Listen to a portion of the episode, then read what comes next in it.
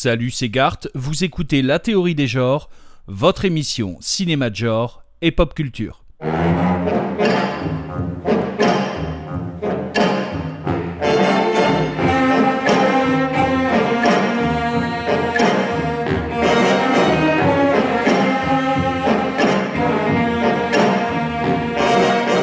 La théorie des genres, épisode 9. Aujourd'hui, affreux, sale et dangereux, les rednecks du cinéma d'horreur.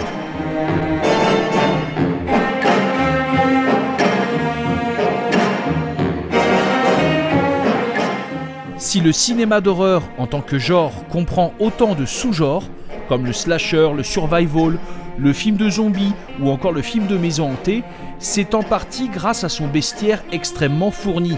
Le film d'horreur affiche en effet une somme colossale de prédateurs en tout genre, décidés à en découdre avec les personnages. Ces prédateurs, ce sont les fameux monstres de nos cauchemars et de nos récits populaires, comme le boogeyman, les vampires, les sorcières, les loups-garous, les fantômes ou encore les morts-vivants. Il s'agit la plupart du temps de figures désuètes, rattachées à un imaginaire du passé que le cinéma d'horreur s'amuse régulièrement à réactualiser.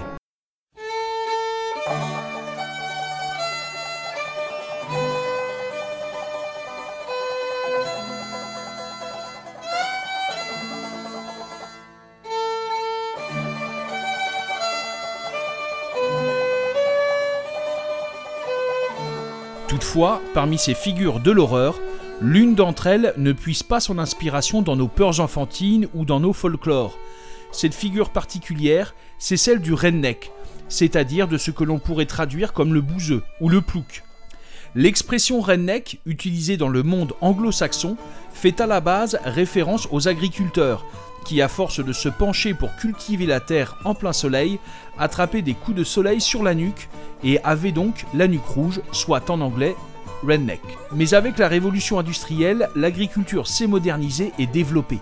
Aussi, l'appellation redneck ne fait plus simplement référence à une population d'agriculteurs, mais aux habitants de zones rurales, isolées, pour ne pas dire parfois sauvages. Au-delà de sa simple situation géographique, le redneck s'illustre également comme un personnage en décalage avec le progrès.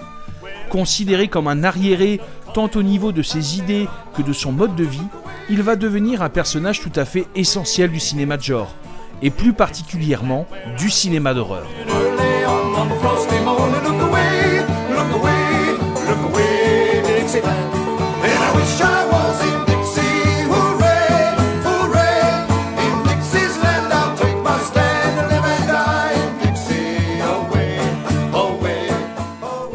Premier abord, il paraît étrange qu'un plouc du Texas puisse posséder la même aura de terreur qu'un loup-garou, ou qu'une cabane perdue au fin fond du bayou puisse être aussi angoissante qu'un château au milieu des Carpates.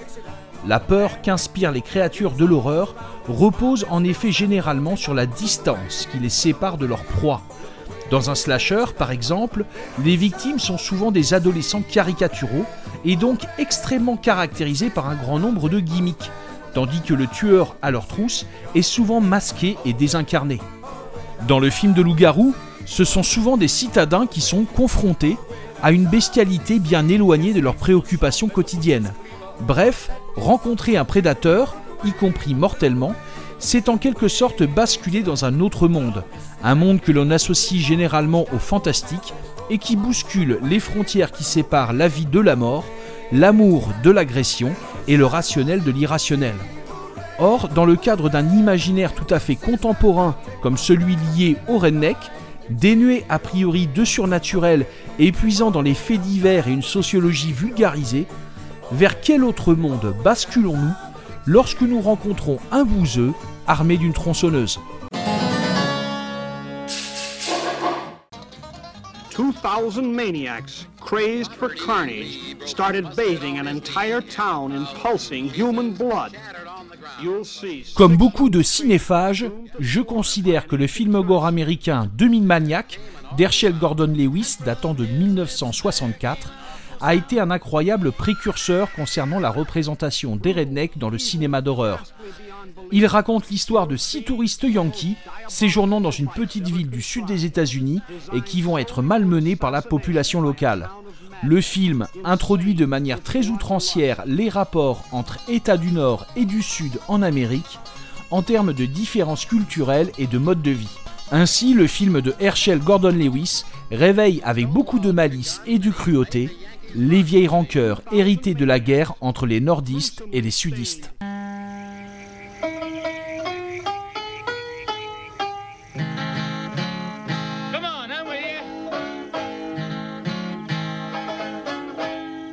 Autre film important, Délivrance de John Boorman, sorti en 1972.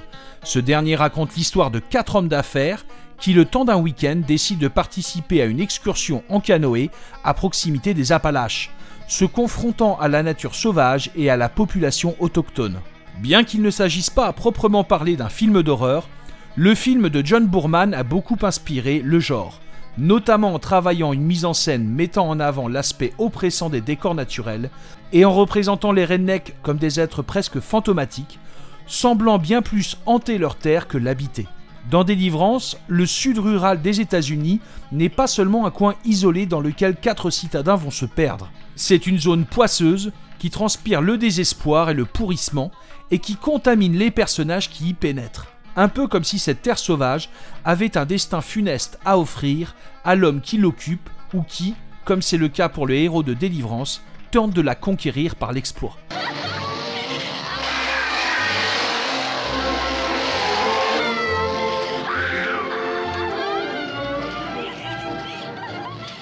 Enfin, bien sûr, le film qui a définitivement imposé le redneck dans l'imaginaire du cinéma d'horreur est sans conteste le film de Toby Hooper, Massacre à la tronçonneuse, sorti en 1974. Ce dernier raconte l'histoire de cinq citadins en panne d'essence dans un trou paumé du Texas. Ils vont y rencontrer une famille un peu particulière qui, pour survivre, se livre au cannibalisme. Avec ces Texans dégénérés, Toby Hooper va instaurer une vision grotesque du redneck comme l'avatar d'un retour de la misère sociale sous la forme de tueurs en série de carnaval.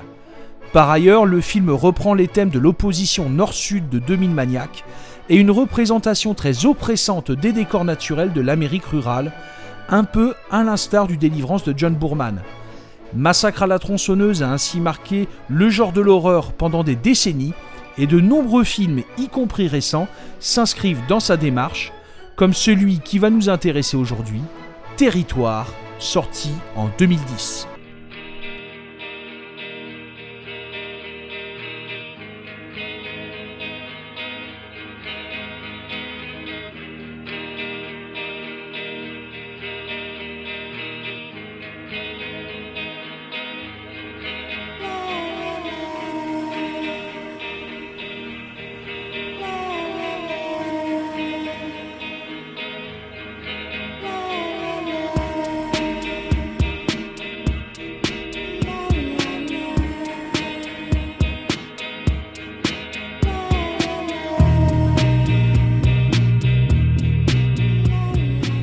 Territoire est une production canadienne se déroulant aux États-Unis et réalisée par le français Olivier Abou. Le film va livrer cinq pauvres victimes à la merci d'un duo de ploucs ultra-violents. Le long métrage va délaisser les décors des États du Sud pour les forêts montagneuses du nord-ouest américain, près de la frontière canadienne. Pourtant, il s'inscrit parfaitement dans cette tradition du film de redneck, reposant sur la rencontre de jeunes citadins agressés par d'affreux tortionnaires issus du monde rural.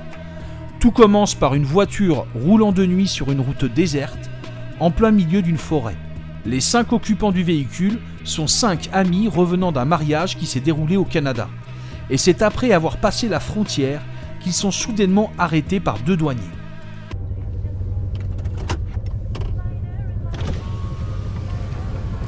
Messieurs, dames, police des frontières. Coupez le contact, monsieur, et montrez-moi vos passeports. Oui, monsieur. Euh, Restez à l'intérieur du véhicule, monsieur. euh, désolé, je crois que mon passeport est dans le coffre, dans mon sac.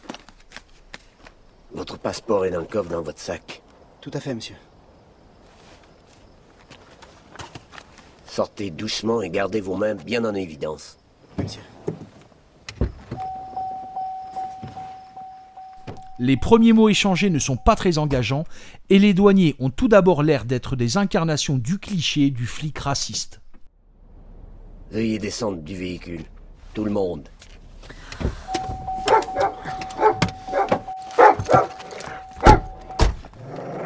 Mettez-vous tous sur la ligne blanche. On peut savoir ce qui se passe, monsieur Ce n'est qu'une formalité, madame. Vous en faites pas. Vous êtes sûr que vous n'avez rien à déclarer? Pas de devise. Non, monsieur. Aucun objet de valeur. Non, monsieur. Aucun produit illicite.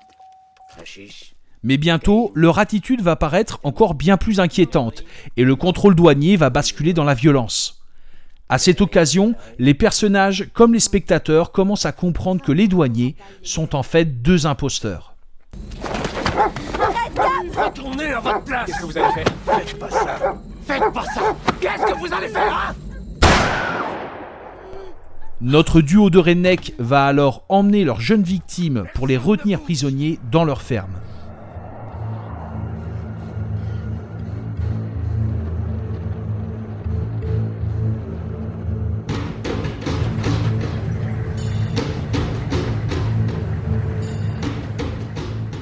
Le film va d'abord introduire le calvaire subi par les victimes, dénudées, puis forcées de revêtir une combinaison orange de prisonniers, avant d'être mises en cage et marquées d'un matricule au fer rouge.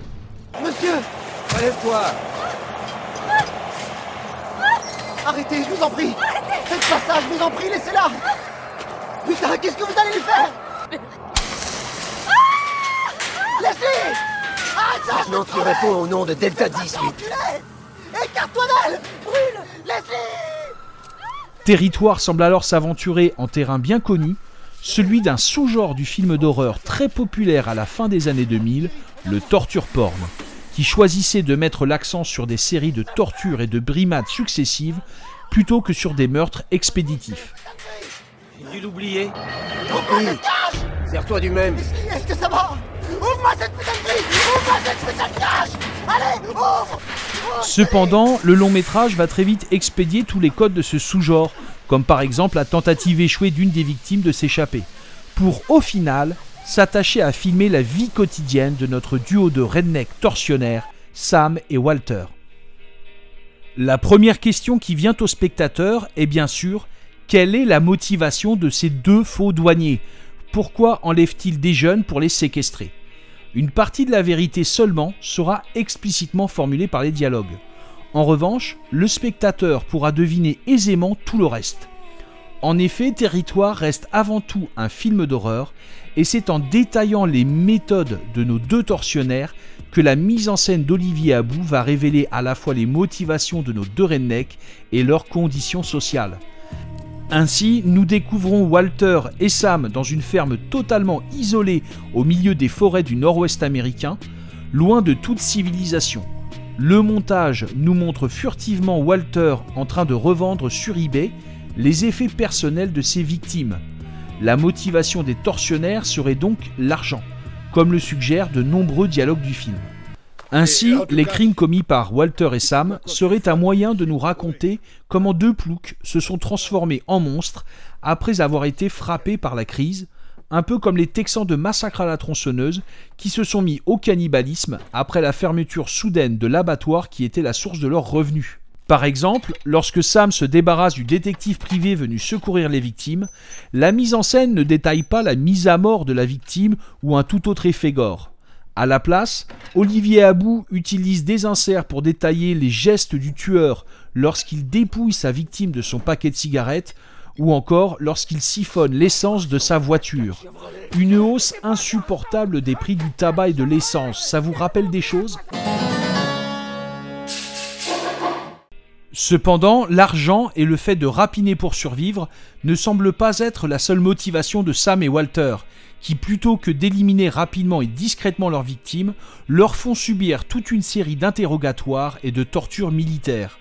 L'explication viendra vers le dernier tiers du film, révélant une information importante par le biais d'une photo. Sam et Walter seraient d'anciens gardiens de la prison de Guantanamo. La prison de Guantanamo va-t-elle finalement fermer? Non pour le moment, mais Barack Obama repasse à l'offensive. Reprenant une vieille promesse de campagne torpillée par le Congrès, le président américain a affirmé ce mardi qu'il allait redoubler d'efforts pour obtenir la fermeture de ce centre de détention controversé.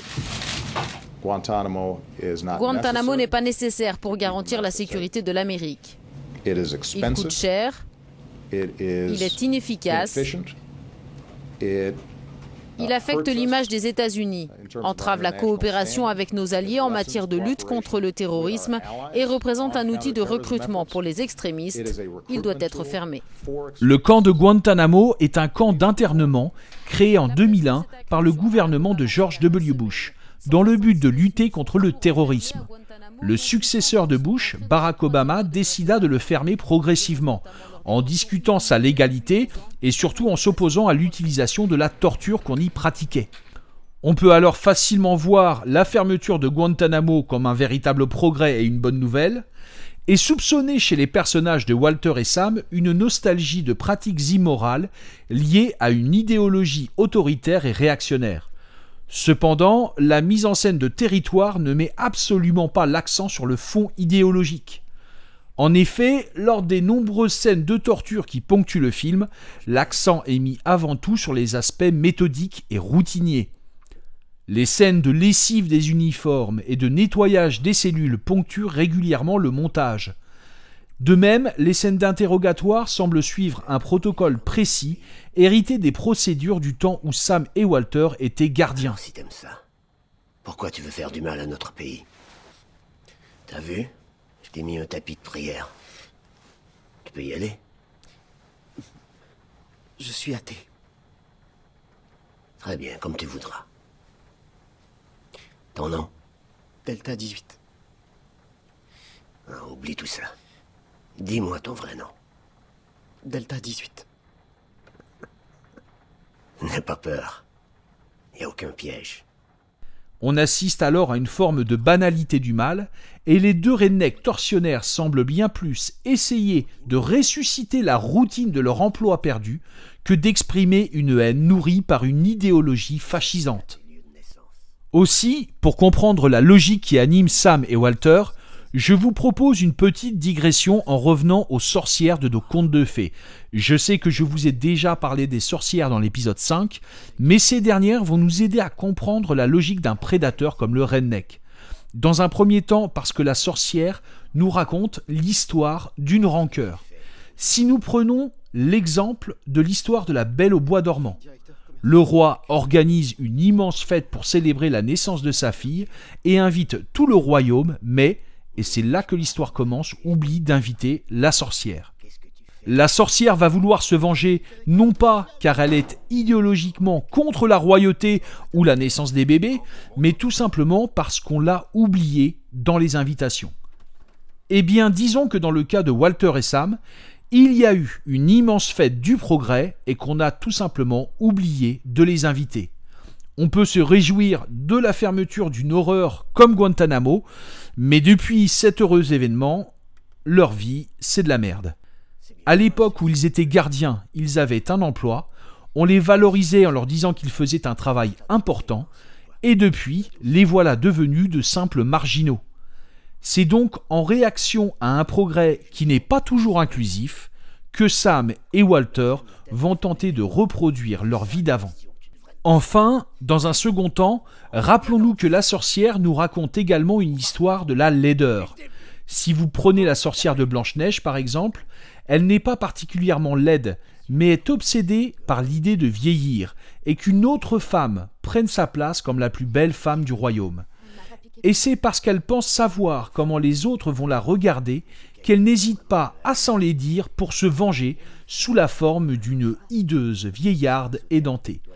Cette logique rappelle celle des personnages de Walter et Sam, qui ont tout à fait conscience d'être pris pour d'affreux bouseux. Aussi, lorsque le shérif vient les interroger sur la disparition de leur victime, leur stratégie, qui va s'avérer payante, consiste à se faire passer pour encore plus redneck qu'ils ne le sont. On m'a confié une enquête. N'auriez pas vu un 4x4 Chevrolet passer dans le coin? Il y avait cinq personnes à bord, ils ont la trentaine. L'un d'entre eux est un ado de 16 ans. Ah oui Je me rappelle pas avoir vu quoi que ce soit.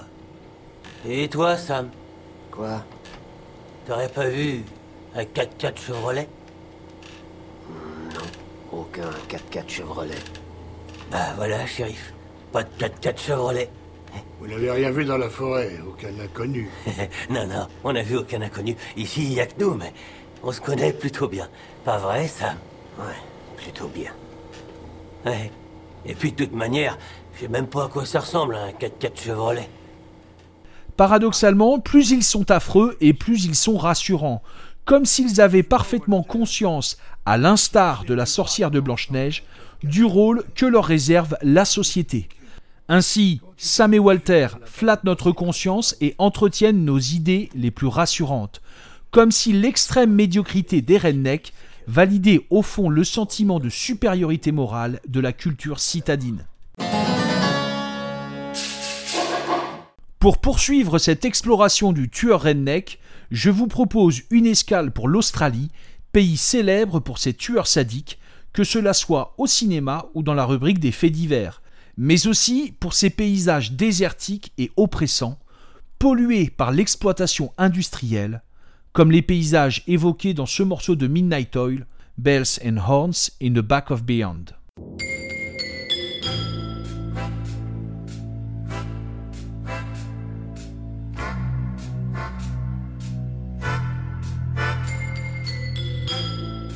The Southern Aurora was late again as I waited at Central to take you home. Winking, spitting, sparkling lights on our flat earth. I told you about the old Brownling Way, where the suburbs summer play and ring pull sand and never, never, never, never land. I get home, I see Matt, I drive down, I look out, I see those lines and lines and lines of swell and smile. The matter? Paradise at surface worse as flashing lights and real estate one last way. Oh, get up and run, cause there's a beach lies quiet near the open sea. And a car park they stretch where the benders used to be.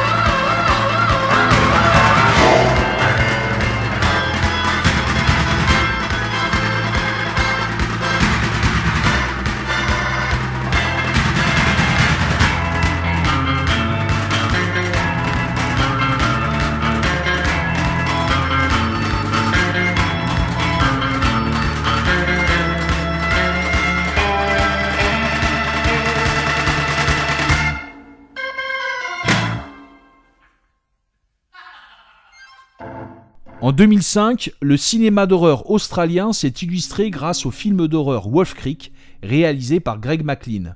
Le long métrage, inspiré de faits réels, nous raconte le destin funeste de trois touristes pris en chasse dans le désert australien par Mick, un bushman psychopathe et vétéran du Vietnam. Vendu comme une version sordide et dégénérée du personnage de Crocodile Dundee, le personnage de Mick va renouveler la figure du tueur redneck au cinéma et émoustiller de nombreux fans de films d'horreur, à tel point que Greg McLean tournera une suite en 2014 intitulée sobrement Wolf Creek 2. Dans cette suite, Mick, le psychopathe, prend en chasse un jeune touriste anglais. Cette traque est motivée par l'obsession du tueur de prouver au jeune touriste sa supériorité. En témoigne une scène culte de course-poursuite en voiture, durant laquelle Mick, au volant de son camion, klaxonne pour effrayer des kangourous et les précipiter sous les roues de sa proie. Oh merde Dégagez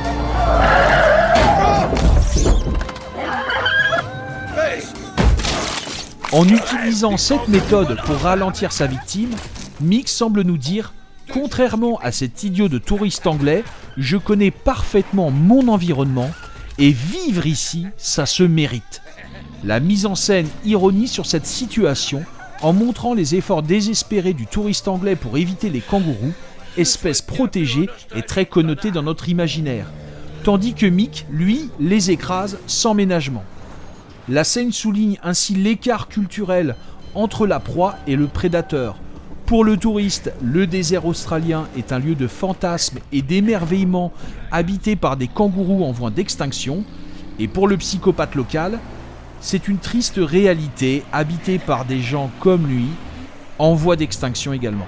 À la suite de plusieurs scènes haletantes de poursuite, Wolf Creek 2 va cependant se terminer d'une bien curieuse manière. Après avoir capturé le touriste, Mick va le torturer en le faisant participer à un jeu. Mais au lieu d'un jeu élaboré et cruel comme dans la série de films Saw, Mick organise un quiz médiocre inspiré de jeux télévisés du type Qui veut gagner des millions? Avouez que comme imaginaire horrifique, il y a mieux. Et c'est toute la force de Wolf Creek 2 nous faire passer d'un tueur redneck dangereux et machiavélique à un simple bouseux particulièrement peu inspiré. Quel mot aborigène qui euh, veut dire marigot? Est aussi le nom d'une célèbre marque australienne de vêtements de surf. Le comble est que Mick n'aura même pas la vigueur de tuer sa victime, et il se contentera de la reconduire en quelque sorte à la frontière, le lâchant presque nu à l'entrée d'une ville comme une sorte de bizutage minable. Ce choix paraît curieux dans le cadre d'un film d'horreur où les prédateurs s'illustrent généralement par leur toute-puissance et leur inépuisable invention dans l'art de tuer leur proie. À première vue, il paraît paradoxal de montrer le redneck comme un minable tout en le mettant au sommet de la chaîne alimentaire. Or, Greg McLean révèle que l'imaginaire horrifique est tout autant une histoire d'invention que d'essoufflement, et que la peur peut être tout autant inspirée par la puissance que par la médiocrité. À ce titre, je me permets de vous citer ces quelques mots du philosophe politique Alexis de Tocqueville, issu de son premier tome consacré à l'étude de la démocratie américaine en 1840. Il y a en effet une passion mâle et légitime pour l'égalité qui excite les hommes à vouloir être tous forts et estimés.